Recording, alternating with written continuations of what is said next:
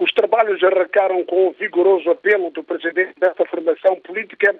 Filipe Nunes apelou aos 200 membros que se encontram reunidos desde hoje a um debate franco e aberto sobre as grandes preocupações que afligem o país.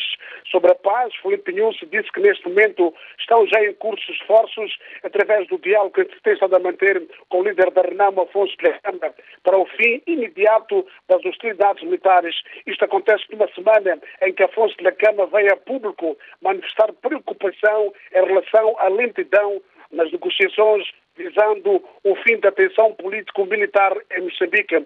Filipe Nunes apelou também neste encontro ao debate franco e aberto sobre as questões económicas. Moçambique vive, nesta altura, um bloqueio económico devido à descoberta pelo Fundo Monetário Internacional das dívidas escondidas.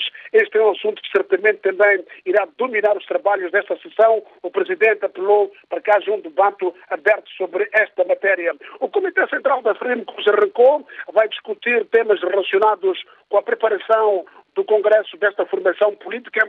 O 11º Congresso da Frelimo está agendado para 26 de setembro e vai decorrer na cidade da Matola. O Congresso do Partido Governamental é abordado com muita expectativa hoje para um voto de confiança Felipe Nussim como candidato às presidenciais de 2019 permitirá ao timoneiro do partido fazer mexidas no xadrez de modo a posicionar as suas pedras em cargos decisórios.